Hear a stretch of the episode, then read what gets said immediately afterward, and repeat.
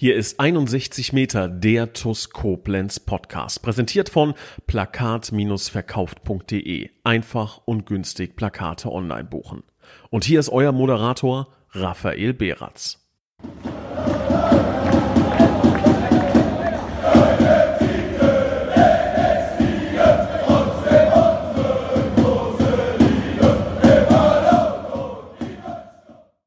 Hallo und ein herzliches Willkommen zu einer neuen Folge von 61 Meter, dem TUS Koblenz Podcast. Und ich bin heute nicht alleine da, nein, ich habe einen ganz besonderen Gast. Er ist ehemaliger Junioren-Nationalspieler Armeniens. Er hat schon gegen Spieler wie Ferran Torres vom FC Barcelona gespielt und ja auch bei einer Europameisterschaft mitgewirkt. Mittlerweile ist der Stürmer der TUS Koblenz beziehungsweise wieder heimgekehrt.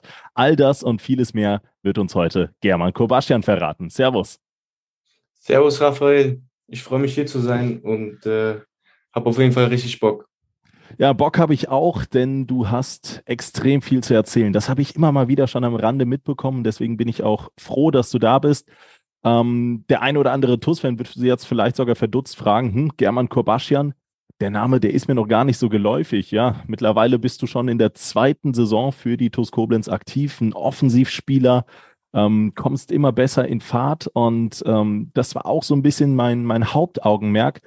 Ähm, in der Vergangenheit war es oftmals so, dass vielleicht der ein oder andere Fan nicht jeden Spieler aus dem Kader so auf dem Schirm hatte und ich finde, es gehört auch einfach noch so ein bisschen mehr dazu, ähm, den Fußballspieler der eigenen Mannschaft wirklich zu kennen. So eine Verbindung zu einem Spieler kannst du ja auch immer nur dann aufbauen, wenn du auch den Menschen, den Spieler hinter, hinter dem Fußballer kennst. Und ich finde es ganz cool, wenn ich hier im Podcast, das habe ich auch schon in der Vergangenheit mit dem einen oder anderen Akteur nochmal gemacht, jetzt eben mit dir, ähm, wenn wir da auch einfach den Menschen beziehungsweise die Geschichte des Fußballers beleuchten. Und deswegen freue ich mich ganz, ganz besonders, dass du heute hier bist.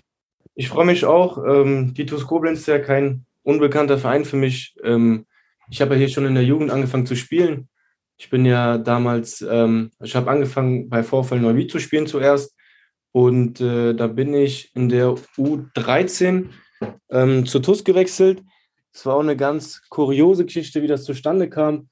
Ähm, es war Winterpause und ähm, ich wollte einfach den nächsten Schritt gehen, aber ich hatte kein Angebot von der TUS Koblenz gehabt. So, ähm, die kannten mich nicht und da kam ich einfach selber auf die Idee und äh, habe meinen Vater einfach gefragt, hey, kannst du mich mal bitte zum Training fahren und ich möchte mich da einfach vorstellen.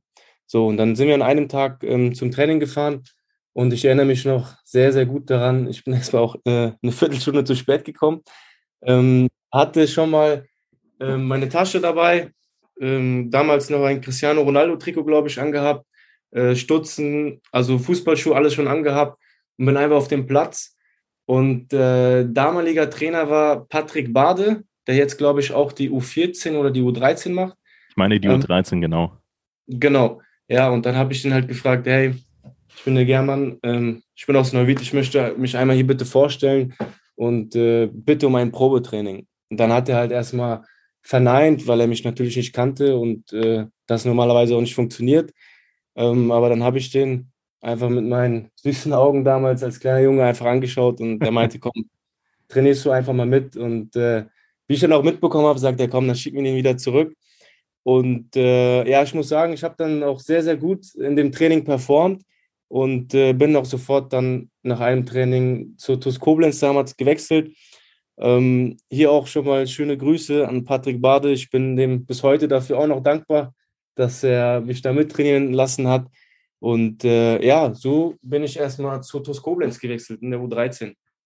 Ja, eine sehr, sehr äh, schöne Geschichte. Manchmal muss man auch tatsächlich sein eigenes äh, Glück erzwingen. Also ich schaue hier ähm, immer auf meinem guten, vertrauten Handy die Statistiken durch. Du hast vorher beim VfL Neuwied gespielt. Das ist natürlich ähm, ein Verein, den man natürlich im Jugendfußball, wenn man so in Koblenz ansässig ist, sicherlich schon mal gehört hat. Vielleicht der ein oder andere zumindest. Aber natürlich keine ganz große sportliche Adresse. Die TuS Koblenz, dahin bist du 2014 gewechselt. Damals schon in der Regionalliga gewesen. Die zweite Liga allerdings noch nicht lange her. Vor allem sportlich in der Jugend nach wie vor äh, eines, eines der, der Top-Adressen. Und ähm, ja, du hast dann quasi die Chance bei der TuS Koblenz ergriffen, aber bist nicht lange bei der TuS geblieben, denn die Reise ging weiter, oder? Richtig, ähm, dann habe ich circa zweieinhalb Jahre bei der TuS Koblenz gespielt, ähm, konnte mich doch sehr, sehr gut entwickeln, aber ich stand schon im Jahr 2010 mit dem 1. FC Köln in Kontakt. Das heißt, wo ich schon beim VfL Neuwied gespielt habe. Aber das hat damals nicht geklappt und das hat damals auch noch nicht gereicht in dem Alter. Und ähm, ja, bei der TuS konnte ich mich sehr, sehr gut entwickeln. Und ähm, ja, dann habe ich das halbe Jahr U13 gespielt U14 und dann U15 Regionalliga äh, mit der TUS. War auch ein sehr, sehr erfolgreiches Jahr für uns. Und äh, ja, dann ging die Reise auch schon zum 1. FC Köln. Bevor wir, beim, bevor wir beim 1. FC Köln einsteigen, äh, kurze Frage. Kanntest du oder kennst du aus dem aktuellen Kader Spieler, mit denen du damals äh, zusammen gespielt hast oder Spieler, die jetzt noch bis vor kurzem für die TUS gekickt haben? Ähm, also den Leon Klaassen, kenne ich noch. Da haben wir oh. zusammen gespielt. Leon Der Klaas ist jetzt mittlerweile bei Spartak Moskau, wenn ich mich nicht täusche, oder? Spartak Moskau, Moskau genau. Ähm, Thomas Ostrak, ich weiß nicht, ob du den kennst. Der er muss auch, mir weiterhelfen. Ja, der ist, spielt aber jetzt in New York City, glaube ich. Oh. Ähm, ja, wen kenne ich dann noch? Äh, Janorel Bissek. Genau, Janorel Bissek. Der ist du, auch du, sprichst, du sprichst jetzt aber schon vor dem Kader des ersten FC Kölns, oder? Ja, genau.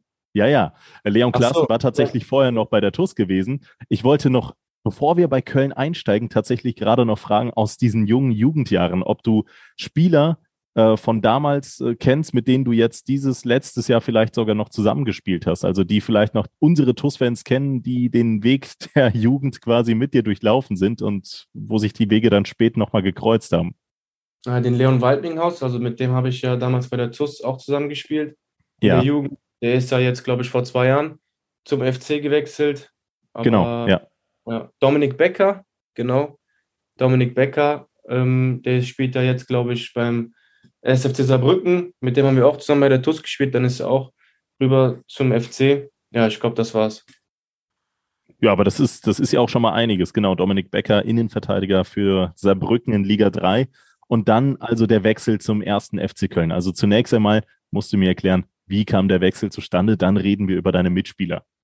Ähm, der Wechsel stand, weil, also so genau wie war das? Ähm, habe ziemlich viele Tore geschossen damals in der U15, da sind die auf mich aufmerksam geworden. Ähm, ich erinnere mich noch, da klingelt das Telefon von meinem Vater und ähm, ja, haben mich dann halt zum Probetraining eingeladen. Die kannten mich ja schon vor ein paar Jahren und ähm, ja, dann bin ich da halt hingefahren und äh, war auch schon ein bisschen nervös, muss ich sagen, weil ich auch natürlich unbedingt den Schritt dahin wollte. Aber es lief ja. alles sehr, sehr gut und auch so, wie es geplant war.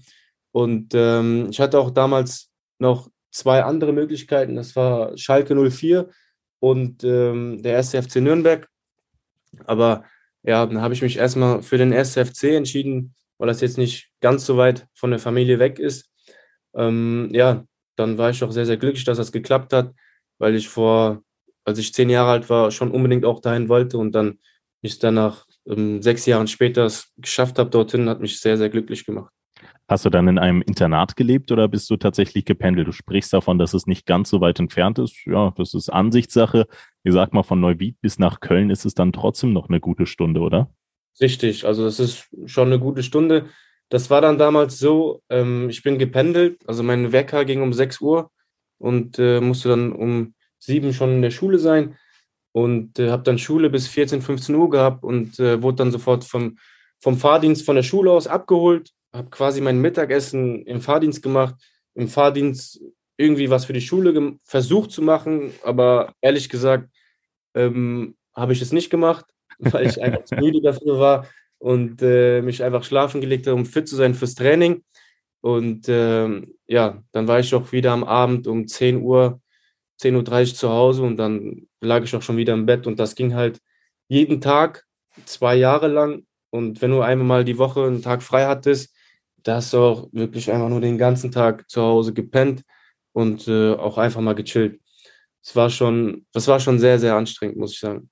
Ich kann mir aber auch vorstellen, dass das eine sehr, sehr aufregende Zeit im Leben war, weil ich glaube, jeder der in diesen absolut hohen Internaten spielt. Ich bin mir auch sicher, dass äh, der ein oder andere noch bei der TuS Koblenz genau die gleichen Ziele verfolgt.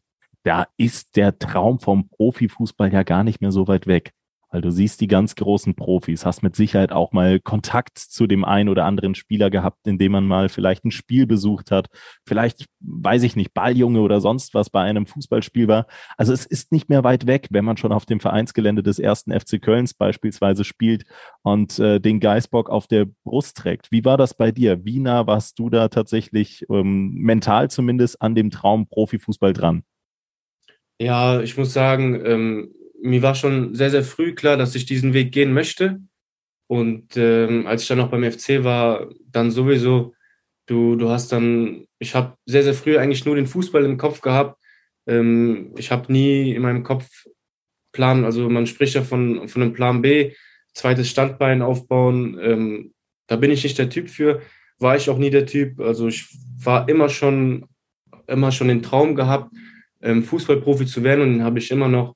Und ähm, auch beim FC, wenn du, wenn du dir vorstellst, Sali Özcan ist, glaube ich, 98er Jahrgang, der hat dann in der U19 gespielt, dann hast du mitbekommen, dass der ähm, schon mit den Profis mittrainiert, dann kriegst du auch schon das Gefühl, okay, hey, es ist schon möglich.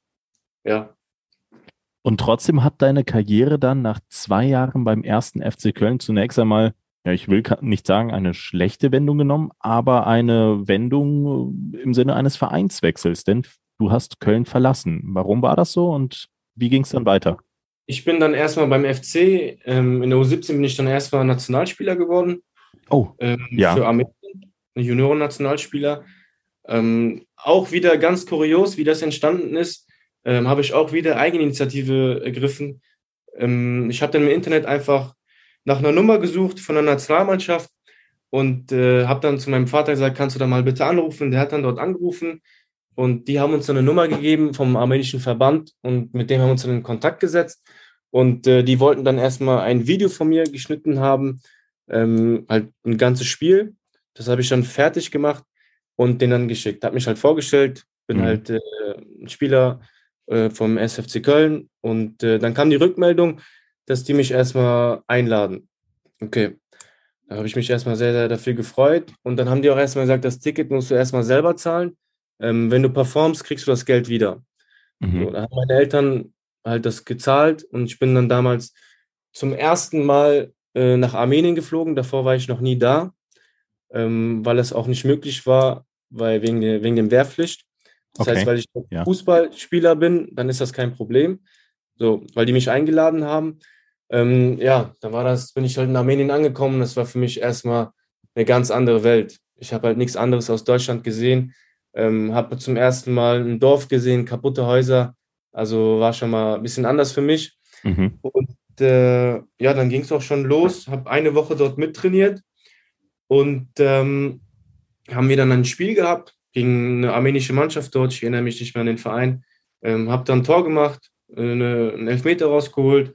Und äh, ja, seitdem bin ich armenischer Nationalspieler und äh, ja, habe das Geld auch sofort auf die Hand bekommen. Äh, ja, Wahnsinn, oder? Du hast ja quasi dann auf Eigeninitiative hin heraus deine eigene Karriere aufgebaut. Es stellt sich für mich tatsächlich die Frage, muss man auch manchmal sein eigenes Glück erzwingen oder wenn du Talent hast, wirst du sowieso früher oder später erkannt. Bei dir kennen wir die Antwort. Du hast es definitiv erzwungen und hast quasi dein Profi-Dasein dann ja schon im Alter von, ja, was waren das, 15, 16 Jahren erlebt, oder? Nationalspieler, äh, tägliches Training, erster FC Köln. Ähm, erzähl mal, wie ging es dann weiter für dich? Ja, ähm, das war dann so, dann habe ich halt, wurde ich sehr, sehr oft zur Nationalmannschaft eingeladen. Ich erinnere mich noch, ähm, in der U17, da hatten wir die EM-Quali dann ging es nach Israel. Wir hatten da ähm, Israel, Polen und Island in der Gruppe. Ja. Und ähm, das erste Spiel war dann gegen Polen. Ich stand auch sofort in der Startaufstellung. Ähm, haben das erste Spiel 1-1 gespielt, habe auch ganz gut gespielt. Und äh, im zweiten Spiel ging es dann gegen Israel und da habe ich total reingekackt. Muss man einfach so sagen. Da war ich richtig schlecht in ja. dem Spiel. Und ähm, also ich war überhaupt irgendwie nicht fit in dem Spiel. Und in der Halbzeitpause erinnere ich mich noch sehr, sehr gut daran. Also in der Halbzeitpause ging es eigentlich nur 15 Minuten lang um mich. Der Trainer hat mich so krass fertig gemacht. Das werde ich, glaube ich, äh, nie mehr wieder vergessen. Ähm, und hat, glaube ich, auch zwei Tage, drei Tage mit mir gar nicht gesprochen. Äh, meinte hier, bis hier nur gekommen, um zu essen und was weiß ich. Ich habe anscheinend irgendwie zu viel gegessen vorm Spiel. Der hat irgendwie auf meinen Teller geschaut. Und ähm, ja, dann hat er mich aber trotzdem im letzten Spiel gegen Island aufgestellt, was ich nicht dachte. Und äh, wir mussten dieses Spiel gewonnen, äh, gewinnen, damit wir eine Runde weiterkommen. Dann habe ich in dem Spiel zwei Tore gemacht und haben dann 3-2 gewonnen. Und nach dem Spiel kam er einfach zu mir und meinte, geht doch, Junge. Geschichten, waren, Geschichten, waren, die der ja. Fußball schreibt. Ein absolutes Fußballmärchen. Ähm, ja, das waren die erst, ersten Einsätze bei der Nationalmannschaft und äh, war schon ein bisschen Vogelwild am Anfang. Äh, Vogelwild, also ähm, ich sag mal so, so wie wir jetzt in dieser Karriere gestartet haben und ähm, du bist erst 22, da gibt es mit Sicherheit noch das ein oder andere Kapitel zu schreiben. Wir sind jetzt im Alter von 16, 17 Jahren. Ähm, da, da hat wahrscheinlich der ein oder andere mit 30er nicht so viel erlebt wie du äh, in deinen Jugendjahren. Aber ähm, ja, es, es geht eigentlich nicht weniger bunt weiter. Du kannst, du kannst quasi nahtlos dran ansetzen. Wie verlief dann die weitere Jugendzeit bei dir? Richtig. Ähm, dann war ich ja noch weiterhin Spieler beim SFC Köln und gegen Winter kam dann mein Berater auf mich zu und meinte, ähm, Kräuter Fürth hat Interesse an dir, hör dir das doch mal bitte an. Und hast, ähm, noch, noch mal kurz eingefügt, seit wann hattest du denn einen Berater? Ähm, ab der, ab der U16 schon. Ja. Also schon im recht frühen Alter, okay, ja, okay. Genau. Ähm, der meint dann zu dir, hör dir das mal bitte an. Und äh, meine Antwort war sofort, nee, ich möchte da nicht hin. Ähm, ja. Weil ich mich irgendwie erinnere, in der U13 mit der TUS haben wir damals äh, gegen Greuther Fürth gespielt und ich habe mich da irgendwie vor Ort nicht wohl gefühlt und meinte, ja, hör dir das an. Ich meinte sofort, nein, ich möchte auf keinen Fall hin. Dann sind zwei Wochen ver vergangen und meinte dir, komm, äh, die möchten dich wirklich haben. Ähm, hör dir das doch einfach mal bitte an. Dann bin ich damals mit meinem Vater, also mein Vater hat mich echt überall begleitet, bin ich bis heute noch dem dankbar. Ähm, sind wir nach Fürth gefahren, haben uns das Leistungszentrum angeschaut, habe da auch einmal mittrainiert und ähm, das Gefühl hat einfach für, dazu, das war einfach, hat einfach alles gepasst. Ich hätte auch, habe da auch einen Internatsplatz bekommen, das heißt, ich habe nicht mehr so lange Fahrten gehabt zum Training. Das war mir sehr, sehr wichtig. Mhm. Und ähm, ja, das war, glaube ich, so der ausschlaggebende Punkt, dass ich einen Internatsplatz dort hatte und mich wirklich auf den Fußball konzentrieren konnte. Das heißt, ähm, das Internat war direkt auf dem Campus äh, dort. Also du hast fünf Minuten zum Training gehabt und ähm, ja, das heißt, das erste Mal von zu Hause weit weg, 450 Kilometer mit äh, 16, halb, 17 war ich damals. Bin ich erstmal dann äh, von zu Hause weggezogen. War auch nicht ganz so einfach am Anfang, ja. Ja, kann ich mir durchaus vorstellen. Also im, im jungen Alter dann nach Bayern zu ziehen, das ist dann ja auch, da führt es jetzt äh, direkt neben Nürnberg, da hast du natürlich städtische Anbindungen, aber natürlich auch eine komplett andere Fußballwelt. Parallel warst du weiterhin armenischer Junioren-Nationalspieler. Wie hast du dich dann in Fürth eingelebt oder wie lief es bei der Nationalmannschaft für dich? Erstmal alles nach Plan, alles gut oder wie, wie war das? Richtig, ähm, also ich wurde immer zur Nationalmannschaft eingeladen. Es gab keinen Lehrgang, wo ich nicht eingeladen wurde. Ähm, bei Fürth habe ich ein bisschen Zeit gebraucht, weil das ist nochmal eine ganz, wie soll ich sagen, eine ganz andere Welt, sage ich mal in Anführungszeichen, ähm, wenn man hier aus dem Rheinland kommt. Wir sind ein bisschen offener als, äh, als die da. Aber ansonsten habe ich mich da sehr, sehr schnell eigentlich, ähm, kam ich da zurecht und äh, habe auch im ersten Jahr U19 kam ich auch äh, auf meine Spiele, auf sehr, sehr viele Spiele. Ähm, habe einen Trainer gehabt, der hinter mir stand und ähm, weiterhin Nationalspieler gewesen und ähm, lief alles nach Plan. Ähm, hätte nicht besser laufen können dort, muss ich sagen, das erste Jahr. Aber dann so langsam zogen dunkle Wolken auf in der noch jungen Fußball Fußballerkarriere, oder? Ja, dann ähm, kam das zweite U19-Jahr und ähm, ja, also ich hatte am Anfang viel mit Verletzungen zu kämpfen und ähm, habe mich aber wieder rangekämpft, habe sehr, sehr viele Spiele verpasst bei Fürth in der U19, weil ich sehr, sehr oft zur Nationalmannschaft geflogen bin, ähm, weil es da einfach keine Länderspielpause gab zu der Zeit und äh, mhm. ich hatte einfach muss ich sagen, die Nationalmannschaft vorgezogen, weil auch im Sommer die anstehende Europameisterschaft äh, vorstand und da wollte ich natürlich keinen Lehrgang verpassen. Das war mir sehr, sehr wichtig. Und ähm, ja, als ich zurückkam, habe ich halt einige Spiele verpasst und so habe ich mit auch dann meinen Stammplatz verloren. Ähm, und wie gesagt, sehr viele kleine Verletzungen gehabt, äh, dann auch oft Krankheiten gehabt.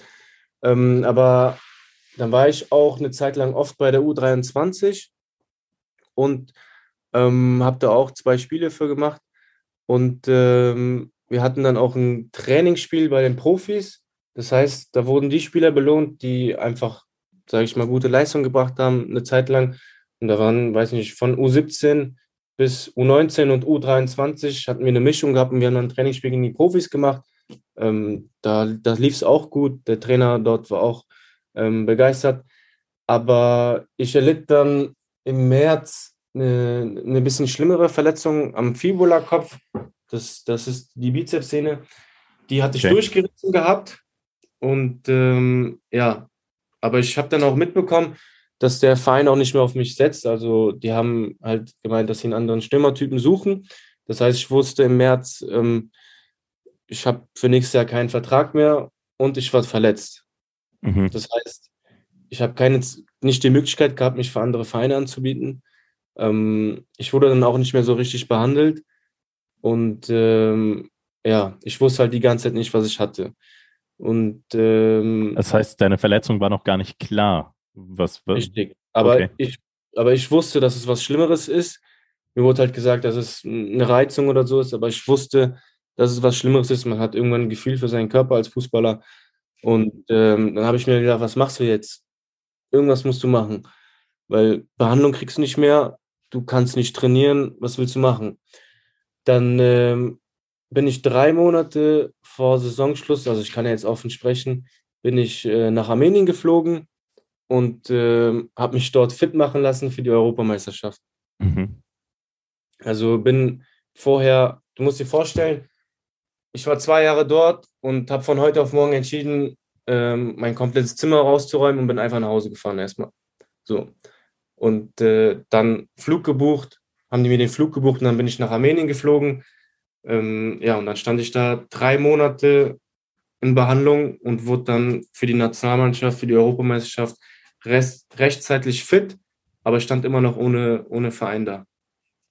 Quasi als A-Junioren-Nationalspieler Armeniens, der ähm, ja, vereinslos war, auf Vereinssuche. Und ähm, ja, ich kann mir vorstellen, dass das Turnier dann natürlich eine gleich doppelte Bedeutung für dich hatte, weil U19, U19 Europameisterschaft ist richtig, oder? Genau, U19 Europameisterschaft. Die steht und, dann äh, natürlich äh, unter besonderem Fokus, kann ich mir sehr, sehr gut vorstellen, oder? Auf jeden Fall. Und äh, das war dann auch damals so, zu meiner Verletzung ähm, habe ich dann noch äh, damals einen, einen Schicksalsschlag äh, erlebt mit 17. Ähm, ich habe noch einen ältesten Bruder, der ist dann damals verstorben mit 27. Oh, ähm, okay. Ähm, das war dann für mich auch nicht so, so einfach. Das heißt, ich konnte kein Fußball spielen. Ähm, zu Hause war es schwer. Ich war dann nicht zu Hause. Und äh, ja, dann war die U19-Europameisterschaft auch für mich eine sehr, sehr große Bedeutung. Damals, äh, ja, weil mein Bruder auch dort äh, in Armenien vergraben ist. Und ähm, für mich war die U19-Europameisterschaft einfach all in. Das war für mich alles oder nichts. Und ähm, dort bin ich dann fit geworden. Ich habe auch, ähm, stand da sehr, sehr, sehr stark im Fokus damals. Ähm, hab ganze Werbekampagnen habe ich dort äh, gemacht. Du musst dir vorstellen, du gehst durch die, durch die Hauptstadt und äh, dein, dein dein Video, dein, deine Werbevideo, was durch, durch die ganzen Fernsehen da läuft, steht da einfach, es ist halt ein unbeschreibliches Gefühl. Die Leute fangen an, dich zu erkennen. Ähm, das war schon sehr, sehr krass. Mhm. Das, das, erste Spiel, also wir hatten eine richtig Knallergruppe gehabt. Das war Italien, Spanien und Portugal. Und äh, im ersten Spiel ging es gegen Spanien. Ähm, das Stadion war voll. 20.000 Zuschauer waren da. Meine Familie war da. Also, das heißt, die EM hat auch wirklich in Armenien stattgefunden. Es war quasi eine Europameisterschaft der Horm für dich, ja? Genau, ja. Und äh, ja, es war ein unbeschreibliches Gefühl. Meine Familie war da. Es war schon ein sehr, sehr krasses Erlebnis. Ähm, ja, Ferran Torres stand da auf dem Platz gegenüber. Der war schon, war schon gut, muss man sagen. Ähm, Hat ja auch was aus sich gemacht. Richtig. Aktuell ja. 45 Millionen Euro Marktwert. Ja, ähm, ich wollte nicht dazwischen grätschen. Ja, und äh, war einfach ein sehr, sehr, sehr äh, krasses Erlebnis einfach. Es war auch ein bisschen viel, muss ich sagen, weil auf einmal, weiß nicht, die Leute wollen, es war sehr krass dort, die wollten Bilder mit dir. Der eine sagt auf einmal, ähm, kann ich deine Schienbeinschoner haben? Das habe ich erstmal gar nicht verstanden, warum der meine Schienbeinschoner haben will. Das war halt, war schon ein bisschen viel. Ähm, aber das sind einfach Erfahrungen, die mir einfach keiner mehr nehmen kann. Und äh, da muss ich auch sagen, habe ich Blut geleckt, ähm, weil es sich einfach lohnt, Tag für Tag dafür zu arbeiten. Weil ich glaube, es gibt nichts Geileres, vor, vor so vielen Zuschauern zu spielen. Und du konntest mit, mit, mit ganz kleinen Dingen, konntest du den Zuschauern einfach, die konntest die glücklich machen. Sei es mhm. dem kleinen Jungen, der einfach nur ein Bild mit dir machen wollte, der war überglücklich. Und das hat mich halt auch richtig erfüllt. Das, deshalb spiele ich Fußball. Das ist das Geilste auf dieser Welt.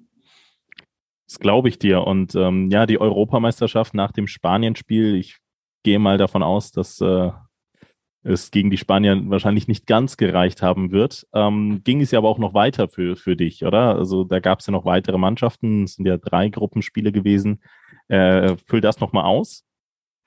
Also gegen Spanien haben wir 4-1 verloren. Ähm, die waren erst 1-0, waren die am Führen, haben wir das 1-1 gemacht, aber sind dann irgendwann voll zusammengebrochen. Gegen ähm, Italien haben wir auch 4-0 verloren und gegen Portugal auch 4-0. Ja gut, das sind dann aber auch äh, Mannschaften. Ich bin mir sicher, da wird man den einen oder anderen Spieler heute in den äh, Top 5 Ligen Europas äh, sicherlich wiedererkennen. Das sind dann äh, ja keine Fahrstuhlmannschaften, wie man sagen würde. Ähm, ich kann mir auch vorstellen, dass das natürlich ein ähm, ja, ein krasses, krasses Erlebnis für, für so einen jungen Kerl ist, der so viel dann quasi schon erlebt hat. Schicksalsschläge, aber auch Hochphasen in, in der noch jungen Karriere. Macht das etwas mit der, mit der Psyche? Macht das etwas mit dir selbst? Also hebt man da ab? Schwebt man da schon auf Wolke 7? Oder denkt man noch, oh Gott, ich habe ja immer noch keinen Fußballverein? Ja, also du hast halt immer zwei Optionen, ne? Sagen wir mal, bei den Schicksalsschlägen, entweder wirst du da stärker oder du lässt dich halt hängen, ne? Und äh, ich muss einfach sagen, dass ich viel, viel stärker noch dadurch geworden bin und äh, das Leben halt nochmal ganz mit ganz anderen Augen sehe. Ähm, natürlich, also es war, es war von den Gefühlen her war das eine Achterbahnfahrt ähm, bei der Europameisterschaft, weil erst bist du verletzt, du weißt nicht, ob du es schaffst und dann hast du einen ganz, ganz großen Hype dort und äh, dann denkst du dir, boah, geil, jetzt willst du das jedes Wochenende so haben. Du willst jedes Wochenende vor so vielen Leuten spielen. Ähm, jetzt, wirst du, jetzt wirst du einfach Profi werden. Ja. Ähm, das, das war halt einfach sehr, sehr viel. So, und dann war die Europameisterschaft auch vorbei und ähm, bin ich nach Hause gekommen. Erstmal wieder nach zwei Jahren hier in Neuwied äh, zu Hause zu sein, war auch erstmal ein ganz komisches Gefühl. Ähm, ja, dann kam ein Angebot vom FC Leganes, spanische S-Ligist damals, 2019, 20. Mhm. Ich glaube, mittlerweile spielen die in der zweiten Liga. Ähm, die wollten mich zum Probe, haben mich zum Probetraining eingeladen. Das sind circa zehn Minuten von Madrid entfernt. Ah, da fängst du schon an, langsam zu träumen, ne? Ja, klar. Wenn du sowas, wenn du sowas halt, so ein Brett vor dir hast, da Absolut. hat äh, Braithwaite noch damals äh, bei Leganes gespielt, der heute bei Barcelona spielt. Ähm, da bin ich dahin geflogen. Es war ein unbeschreiblich geiles Gefühl, mit der Mannschaft dort mitzutrainieren. Also es hat richtig Spaß gemacht. Ähm, der Wechsel ist damals gescheitert an einer sehr hohen Ausbildungsentschädigung, die die für mich nicht hingeblättert haben. Ähm, ja, das war auch sehr, sehr schwer für mich damals zu verstehen, dass es nicht funktioniert hat. Mhm. Mhm. Und äh, was hast du dann, was hast du dann gemacht? Wie ging es weiter? Genau, und ähm, dann, dann musste man, da hat mein Berater damals äh, Regionalligisten, im, also im Kopf gehabt, aber wie willst du einem 19-Jährigen damals dann erklären, der gerade bei einem spanischen Erstligisten war und zu sagen, geh in die Regionalliga? So, das war einfach sehr, sehr schwer zu verstehen. Ähm, dann blieb ich circa drei Monate, war ich dann schon vereinslos und wurde aber für die armenische U21-Nationalmannschaft eingeladen. Das heißt, ich hatte keinen Verein, habe mich hier einfach ähm, in Neuwied fit gehalten, mich ja. selber Und äh, dann bin ich zur Nationalmannschaft geflogen, hatte keinen Verein, habe dann trotzdem noch gespielt. Und äh, ja, dann war ich bei mehreren Vereinen, aber irgendwann war es halt, kam es halt komisch vor, weil ich bin Nationalspieler, aber ich habe keinen Verein. Das hat irgendwie nicht zusammengepasst. Ja, und äh, dann war auch im Winter, kam halt der ganz krasse Lockdown. Das heißt, wir, wir sprechen schon mittlerweile vom Jahr 2020, also Saison 1920 sind wir mittlerweile angekommen, nur um das Ganze auch einfach mal so ein bisschen zu kartografieren, weil die Karriere, die hatte so viele Hoch- und Tiefpunkte, einfach nur um das einmal festzuhalten. Ja, Corona-Lockdown 2020, früher Winter, genau. ich erinnere mich. Ähm, ja, dann haben wir Corona-Lockdown, äh, zwar ganz, den ganz harten Lockdown gehabt, dann stand die ganze Fußballwelt äh, plötzlich still. Dann hat man ja für ein halbes Jahr kein Fußball gespielt und äh, so blieb ich dann ein komplettes Jahr vereinslos. Also habe ich ein Jahr lang kein Fußball gespielt. Und dann ging es weiter. Genau, und dann kam ich ähm, im Sommer kam ich dann äh, mit Rot-Weiß Koblenz in Kontakt. Äh, Heiner Backhaus hat mich dann damals angerufen. Ähm, ja, habe mit dem gesprochen und äh, hatte dabei irgendwie ein gutes Gefühl gehabt, äh, weil er mir halt irgendwie zugehört hatte. Weil irgendwie hatte mir auch damals, haben mir viele nicht zugehört, was ich, ich dir jetzt gerade erzählt habe. Und äh, ja, habe ich mich dazu entschieden, zu Rot-Weiß Koblenz zu wechseln in die Regionalliga. Ähm, es lief auch ähm, am Anfang so, wie ich es mir vorgestellt hatte. Also die ersten Vorbereitungsspiele kam ich sehr, sehr gut rein. Ich glaube, in den ersten zwei Spielen habe ich sofort fünf Tore geschossen. Mhm. Ähm, ich selber war auch verwundert und habe mir gedacht, boah, geil, du hast ein Jahr nicht gespielt und bist jetzt so schon wieder drin. Und ähm, kurz vor Saisonbeginn habe ich mich verletzt, muskulär ähm, habe dann den Anschluss verpasst, war dann circa für drei Wochen, drei, vier Wochen verletzt. Bin dann wieder fit geworden und äh, habe mich dann wieder verletzt.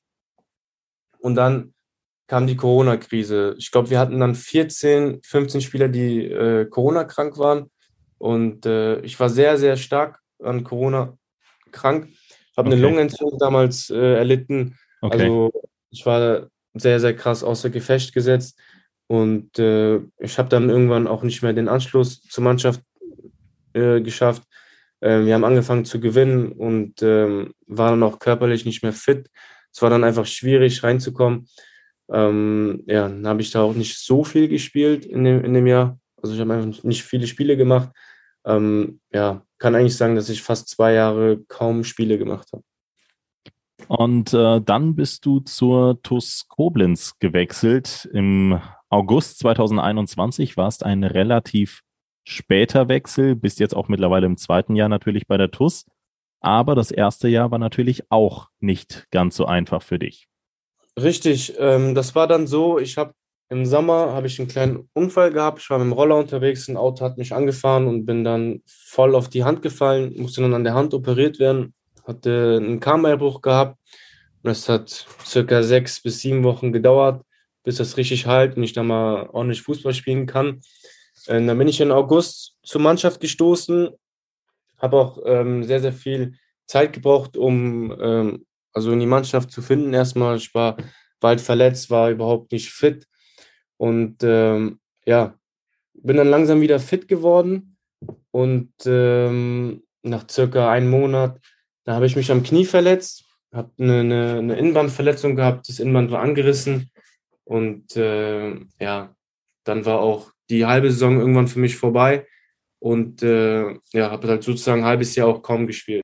Ja, die Hinrunde lief nicht ganz so gut für dich, das stimmt, aber mit der Rückrunde und auch, man muss auch sagen, dem Trainerwechsel, denn Michael Stahl hat ja in der Saison ähm, Arnold Jaka beerbt, kamen dann plötzlich die Einsätze für dich. Genau, ähm, ich habe in der Hinrunde kaum Rolle gespielt in der Mannschaft und äh, ja, in der Rückrunde bin ich sehr ziemlich fit auch zurückgekommen ähm, in die Vorbereitung. Ähm, ja, war dann auch mental, war ich auch komplett da und ähm, habe auch eine, eine, gute Vorbereitung im, im, Winter dann gespielt und habe dann auch ein richtig gutes Gefühl gehabt ähm, für die ersten Einsätze gegen Salmrohr. Ähm, ich habe auch dann äh, volles Vertrauen gehabt ähm, vom, vom Trainerteam. Ich habe mich gut gefühlt. Ähm, habe wenig Druck verspürt, muss ich sagen, obwohl ich äh, jetzt nicht in der besten Situation damals stand. Mhm. Ähm, wenn man sich vorstellt, ähm, gar nicht gespielt und äh, da hast du in deinem Kopf, ja, du musst jetzt liefern. Ähm, aber es hatte ich nicht so sehr. Wir haben wirklich wenig äh, Druck verspürt und ähm, muss dann auch sagen, dann stand ich auch gegen Salmrohr in der Startaufstellung im ersten Spiel. Und hast tatsächlich die vollen 90 Minuten absolvieren können. Ähm, ja, man muss aber tatsächlich sagen, das Spiel gegen Salmrohr im Februar war dann aber etwa eins dieser Spiele, das dann nicht ganz so positiv in Erinnerung geblieben ist. Ähm, wir haben mit 1 zu 0 in Salmrohr verloren. Es gab recht früh, ich meine, einen Elfmeter gegen uns, eine rote Karte gegen uns. Ähm, also da haben sich quasi die Götter so ein bisschen gegen uns verschworen auf einem, auf einem schwierigen Rasen. Aber für dich äh, begann dann tatsächlich die Zeit der, der Startelf-Einsätze, möchte man fast schon sagen, so ein bisschen auf dem Weg zurück zur Spielpraxis, zur Normalform, nach zweieinhalb Jahren der, man muss schon fast sagen, fußballfreien Zeit oder, oder anderthalb Jahren, so ist es ja richtig, anderthalb Jahre. Richtig, ähm, ja, wie gesagt, ähm, ich habe mich einfach gut gefühlt. Äh, Fußball hat einfach wieder Spaß gemacht. Ähm, das war, glaube ich, noch so, so der Hauptpunkt, weshalb ähm, ich wieder zeigen konnte, was ich kann. Ähm, ich habe Bock aufs Training gehabt. Ähm, es hat einfach alles Spaß gemacht. Ich habe mir auch wirklich nicht viel vorgenommen. Ich habe einfach mir gedacht, genieß die Zeit, genieß das Training, habe einfach Spaß am Fußballspielen. Ähm, ja, dann haben wir auch, dann stand ich auch gegen Kaiserslautern. Ich glaube, das war das wichtigste Spiel der Saison ähm, ja. in der Startaufstellung. Ähm, ja, ich glaube, dieses Spiel werden wir alle lange nicht mehr vergessen. Es war ein sehr, sehr geiles Spiel einfach. Ja, es hat sogar dem einen oder anderen die Stimme verschlagen. Ähm, und dann ging es quasi in die Endrunde und die Endrunde war quasi ähm, ja so ein bisschen das, das, die, die Seuchenrückrunde für die TuS Koblenz jetzt gar nicht äh, zwangsläufig auf dich bezogen, denn du hast zumindest die Hälfte der Runde spielen können, bevor du dich dann leider, muss man sagen, tatsächlich nochmals verletzt hattest. Aber ähm, die Mannschaft musste dann doch sehr, sehr viele äh, Ausfälle von Säulenspielern verkraften. Da erinnere ich mich an einen Daniel von der Bracke, ähm, Eldin Hatzic, der quasi die gesamte Runde ausgefallen ist, Michael Stahl, der dann plötzlich an der Seitenlinie stand, mittlerweile ja wieder auf dem Platz steht. Also die Lieder auf dem Platz, die haben weitestgehend gefehlt. Und man muss sagen, ja, so ein bisschen Lehrgeld gezahlt haben wir dann tatsächlich auch in der Endrunde. Ja, es war, es war natürlich nicht leicht für uns, ähm, wie du gesagt hast, ähm, mit der personellen Situation ähm, war es einfach schwierig, wenn du dir mal den, wenn du mir anschaust, ähm, was für ein Kader wir dieses Jahr haben, allein vom, vom Alter her. Ähm, ich glaube, der jüngste Spieler auf dem Platz ist der, ist der Mandy in der Startaufstellung, sonst sind alle anderen älter. Mandy ähm, und Jonas, glaub, genau. Zwei, zwei Junge haben Genau, richtig, richtig. Und äh, ja, das ist ein deutlicher Unterschied äh, zum letzten Jahr. Genau, und ähm, dann kommen wir auch tatsächlich nach ja, einer langen, langen Fahrt in der Vergangenheit äh, an in der aktuellen Spielzeit, in der aktuellen Saison. Und äh, man muss tatsächlich sagen, ja, bislang läuft es. Die TUS aktuell mit 13 Punkten aus sechs Spielen äh, Tabellenführer. Jetzt gab es am äh, Wochenende zuletzt einen 2 äh, zu 0 Erfolg gegen Feddersheim und du bist auch schon zu deinen Einsätzen und auch zu ersten äh, Torerfolgen gekommen. Also ähm, ich erinnere mich an äh, zwei Tore von dir gegen, gegen Mörschbach, wenn ich mich nicht äh, täusche. Ähm, dann in der Liga hast du ein Tor erzielt, müsstest auch noch eins äh, vorbereitet haben durch den herausgeholten Elfmeter gegen Eisbachtal. Ähm, wie ist da bislang dein Gefühl? Bist du fit? Wie, wie, wie bist du in die Saison gestartet? Ähm, ja, die Vorbereitung lief für mich, hm, sage ich mal, nicht so, nicht so gut, sage ich mal. Ähm, ich war am Anfang, also ich war zweimal sehr oft krank und habe dann auch gegen, ich erinnere, mich, ich erinnere mich immer an die Mannschaft im Vorbereitungsspiel, habe ich einen Schlag bekommen aufs Knie.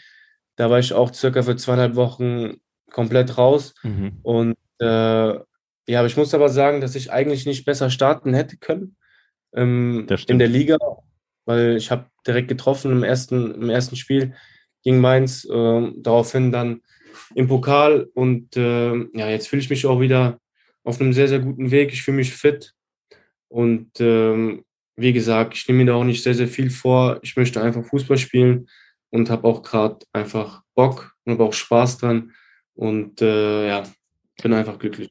Und ich finde, das merkt man dir auch ganz oft an. Auch wenn du top ausgebildet wurdest und auch eine richtig gute Qualität, eine technische gute Qualität hast. Ähm, das wurde ganz, ganz oft von Leuten gesagt, die dich äh, gut bewerten können, dass, dass der German, der hat immer den, den stärksten Abschluss in der Mannschaft. Vorm Tor ist der brandgefährlich, der ist technisch richtig stark. Ähm, in Ansätzen hast du das auch schon auf den Platz bringen können, aber man hat immer wieder das Gefühl, dass dich diese kleinen Rückschläge ähm, wie sie sich jetzt auch quasi in deiner Karriere so ein bisschen platziert haben mit den Verletzungen, mit den Ausfällen. Das macht das Ganze gar nicht so einfach mit 22. Wie gehst du, wie gehst du jetzt mittlerweile damit um? Bist du tatsächlich gestärkt? Hast du, hast du dir einen stählernen Panzer, was die Mentalität angeht, aufgebaut und sagst äh, immer noch volle Kraft voraus? Du hast es ja angesprochen, du möchtest immer noch Profifußballer werden. Ja, auf jeden Fall. Also letztendlich, wenn ich zurückblicke, bin ich sehr, sehr dankbar, dass alles so passiert ist, wie es ist, ähm, weil ich einfach brutal viele Erfahrungen in meinem jungen Alter gemacht habe. Und ähm, ja, also ich bin einfach dankbar dafür, dass es so passiert ist und ich ziehe aus den Dingen nur das Positive raus und ähm, ich habe einfach Spaß daran, Fußball zu spielen. Ich, ich bin dankbar dafür, dass ich Fußball spielen darf, denn ich habe es ein Jahr lang gar nicht gemacht. Und ähm, ja, natürlich ähm, immer noch mit einem Ziel voraus. Ich möchte Fußballprofi werden und ähm, dafür werde ich alles geben, um dieses Ziel zu erreichen. Das klingt ja alles sehr, sehr fokussiert. Wie würdest du dich privat einschätzen? Also was macht German Korbaschian, wenn er mal nicht an Fußball denkt? Bislang habe ich äh, da noch gar nicht so viel raushören können. Ähm, privat, also privat bin ich ähm, sehr, sehr oft mit meinem Bruder unterwegs, ähm, mit Freunden. Also bin privat eigentlich ein ganz gechillter Typ, ganz lockerer Typ. Ähm, viel oft mit der Familie, mit Freunden. Also nichts Besonderes eigentlich. Welche Ziele setzt du dir so für die Saison? Gibt es da, also du, du musst die jetzt auch natürlich nicht ausrufen, jetzt wenn du sagst 15 Tore und dann äh, guckt äh, der Stali mal ganz äh, hm. mit hochgezogener Augenbrauen. Ha hast du persönliche Ziele, die du erreichen möchtest? Gerade auch wenn du dir mittelfristig so hochgesteckte Ziele gesteckt hast? Ja, ich denke, persönliche Ziele muss man sich und wird sich auch äh, jeder setzen. Aber im Vordergrund steht bei mir erstmal einfach Spaß zu haben. Das ist für mich das Wichtigste und äh, ähm, an nichts anderes denke ich eigentlich. Weil wenn der Spaß kommt, dann erreichst du auch deine Ziele. Und ich glaube, Spaß haben wir auch aktuell mit der Mannschaft und da gehörst du sicherlich auch dazu. Insbesondere kann man natürlich dann auch in der Offensive walten, schalten und auch diese, diese, diese, ja, technisch spielfreudigen Eins gegen eins Situationen, wie du sie gerne auch mal suchst, ähm, suchen, wenn hinten ähm, die Bank sicher ist. Ähm, und das muss man ja sagen, bei uns in der Mannschaft, in der Defensive ist das schon stark, wie oft wir jetzt mittlerweile die Null gehalten haben. Ich meine, es dürfte jetzt ähm, sechsten Spiel das vierte Mal gewesen sein. Das ist schon stark und ähm, ebenfalls eine sichere Bank ist im Übrigen die Volksbank Rhein-A Eifel. Der MCMXI-Partner bietet für euch, äh, ja eigentlich für jedermann, ein genau richtiges Angebot. Für Privatkunden gibt es beispielsweise Informationen im Bereich Girokonto und Karten, Sparen, Geldanlage, Kredite, Baufinanzierung, ja auch im Thema Immobilien oder Versicherungen hilft euch die Volksbank Rhein-A Eifel weiter. Der ein oder andere wird es sicherlich im Stream gesehen haben beim vergangenen Spiel gegen Pferdersheim. Die 18. Spielminute, die gehört der Volksbank Rhein-A-Eifel und dort haben die Schengel das 1 zu 0 durch Armen Schenay gemacht. Ich lege euch die Volksbank ganz, ganz nah ans Herz, wenn ihr einen tollen Partner im Bereich der Banken haben wollt. Und das ist ja auch was für die jungen Kunden. Ähm, ich bin mir sicher, da kann man sicherlich nicht früh genug die Zukunftsvorsorge planen. German, für dich jetzt in den nächsten Wochen, äh, das sind ja, ich habe es schon Stali gegenüber gesagt, sind ja so ein bisschen die Wochen der Wahrheit. Jetzt steht am in der nächsten Woche der FV Engers äh, vor der Brust. Wie, ähm, wie bereitet ihr euch da vor auf den Gegner? Ist das irgendwas Besonderes oder sagt ihr, ja, das muss so laufen wie gegen jeden anderen Gegner auch? Ja, also wir sind auf jeden Fall sehr, sehr fokussiert. Die Woche läuft sehr gut. Ähm, alle haben richtig Bock, sind äh, richtig scharf drauf. Ähm, man darf sich da jetzt auch nicht zu verrückt machen, ähm, weil der Erste gegen Zweiter spielt. Aber ähm, natürlich ist man gegen, bei so einem Spiel besonders heiß und äh, hat dann nochmal richtig Bock drauf, natürlich zu gewinnen. Und jetzt ist es gerade ja bei uns tatsächlich schon 21.32 Uhr am Mittwochabend.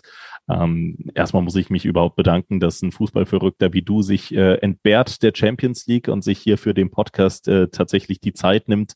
Und äh, wenn wir über den Pokal sprechen, dann kann ich dir ganz live, ihr werdet mit Sicherheit schon alle anderen Informationen haben, aber ähm, Oberwinter führt tatsächlich gegen Andernach. Das ist unser kommender Pokalgegner nach 71 Minuten mit 1 zu 0. Also es könnte tatsächlich der dritte Bezirksliga-Mitte-Teilnehmer in Folge werden. Ähm, sollten sich die Andernacher noch durchsetzen in den letzten 20 Minuten, dann wäre Andernach unser kommender Gegner. Ähm, macht man sich da dann schon Gedanken pokalmäßig oder ist man als Fußballer dann doch so sehr fokussiert, wie es der Trainer immer sagt? Man schaut von Spiel zu Spiel. Ähm, das, was auf den anderen Plätzen passiert, das ist jetzt erstmal noch nicht so wichtig. Äh, ehrlich gesagt ähm, hatte ich das jetzt nicht so sehr auf dem Schirm. Ja. Ähm, ich eigentlich diese Woche nur Engers im Kopf und äh, wir schauen auch, also ich persönlich schaue auch eigentlich immer nur ähm, von Spiel zu Spiel und äh, so ist auch unsere Herangehensweise. Ich habe dich ja immer, ich weiß nicht, ob dir das mal im Stream aufgefallen ist, ich bin mir sicher, also ähm, du bist ja immer einer, der ganz gerne mal äh, die Videoanalyse für dich privat nutzt, das kann ich jetzt mal so aus dem Nähkästchen plaudern. Ähm, ich bezeichne dich ganz oft gerne mal als äh, Kopf durch die Wand Spieler. Jemand, der es mit unbedingtem Willen nochmal probiert, der sich auch hier und da mal aufreibt, aber auch ganz gerne mal belohnt wird. Ähm, ist das so ein bisschen dein, dein Spielstil oder ähm, ja, beschreib dich doch mal selbst. Also wo möchtest du als Fußballspieler hin oder trifft es Kopf durch die Wand Spieler schon relativ gut? Ähm, ja, dieses, dieses unbedingte Wollen, ähm, glaube ich, spürt man manchmal bei mir. Ähm, wenn man, ich glaube, das spürt man schon, ähm, wenn ich unbedingt ein Tor schießen möchte äh, und dann ich dann irgendwie anfange, irgendwie ins 1 gegen 1 zu gehen, ähm, Kopf durch die Wand. Schwierig, ich weiß nicht, aber könnte man schon sagen, ja. Ist ja auch gar nicht böse gemeint. Kopf durch die Wand Spieler, also ähm, man hat schon das ein oder andere Mal gesehen, dass du dann die Wand durchbrochen hast mit dem ähm, herausgeholten Elfmeter beispielsweise gegen, ähm, gegen Eisbachtal war das oder auch in weiteren Situationen, wo du dann äh, durchaus für Gefahr gesorgt hast mit deinem starken Abschluss, immer wieder von der Mitte ins Zentrum ziehend und dann, ähm, ja, ich möchte sagen, fast schon die, die Schlenzer da ins lange Eck. Das sieht schon immer ziemlich, ziemlich äh, gut aus. Ähm, ja, das, äh, das ist schon, das ist schon eine gewisse Qualität und das ist schon Wahnsinn, wenn man, wenn man das jetzt Ganze reka rekapitulieren lässt, wenn wir uns die letzten, ja, was waren das jetzt? Seit 2014 acht Jahre anschauen, ist es schon krass, wie sich das alles bei dir entwickelt hat. Nationalspieler bist du wahrscheinlich altersbedingt keiner mehr. Vorerst. Richtig. Ja. Aber ähm, die Tür ist natürlich nicht verschlossen. Ähm, dein Ziel mit der TUS wird es wahrscheinlich sein, in die Regionalliga aufzusteigen und dann auch gerne darüber hinaus, um in dem Profifußball dann doch zu stoßen und äh, letzten Endes den Weg nochmal zur Nationalmannschaft zu finden. So bin ich von überzeugt. Auf jeden Fall ähm, äh, ist das Ziel, äh, A-Nationalspieler zu werden. Ähm, hast du genau richtig gesagt. Genau.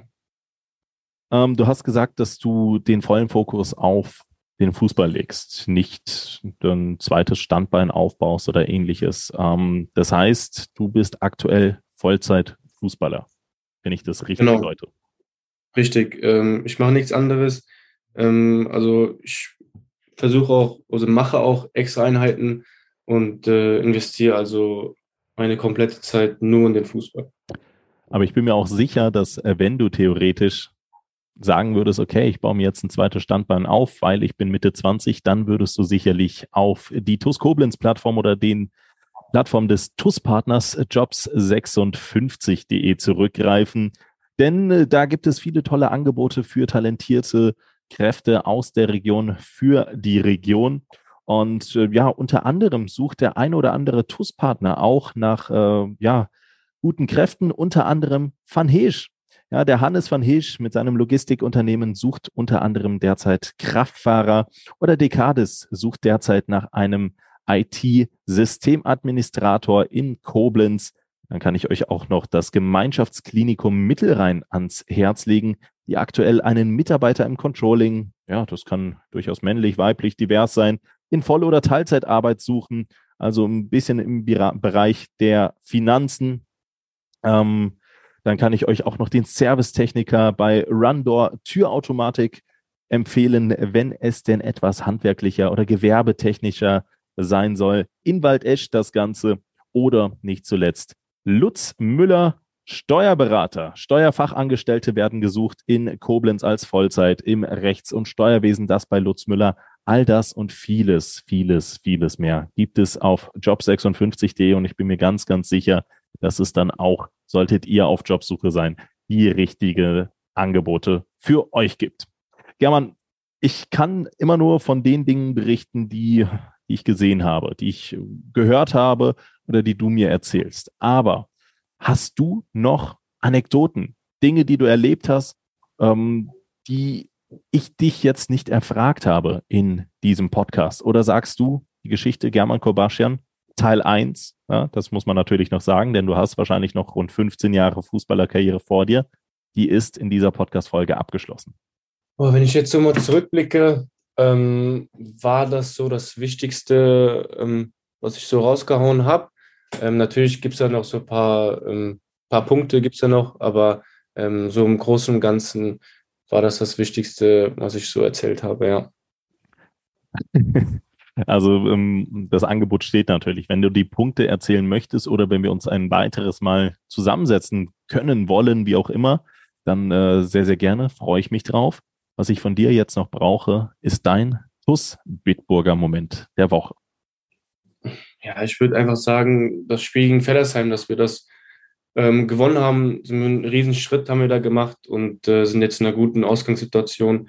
Ich würde sagen, das Spiel in Fellersheim, wie wir da ähm, zusammen gefightet haben, ähm, alle zusammen, ich würde sagen, das Spiel, ja. Ähm, jetzt fällt mir doch noch ein Punkt ein. Das ist ein guter Punkt von dir. Jetzt muss ich auch selbst noch tatsächlich ein bisschen im Hintergrund nachdenken und äh, sagte dann gleich mein Toastbitburger Moment der Woche. Aber ähm, wenn ich so zurückdenke, du hast ja nie wirklich, mit Ausnahme von den Nationalmannschaftsreisen, auch vor richtigen Fankulissen gespielt, so von vor, vor Gesang, vor, vor Stimmung, vor Ultras, vor Fans, die dann dich auch auf Auswärtsspielen begleiten. Pusht dich das dann nochmal als Fußballer? du kannst jetzt natürlich sagen, äh, ich bin da komplett im Fokus und da, da, da fokussiere ich mich auf andere Dinge. Das ist ja vollkommen in Ordnung. Aber ähm, du hast ja eben schon gesagt, vor 20.000 zu spielen, das war schon krass. Jetzt haben wir 100, die manchmal klingen wie 20.000 im Block.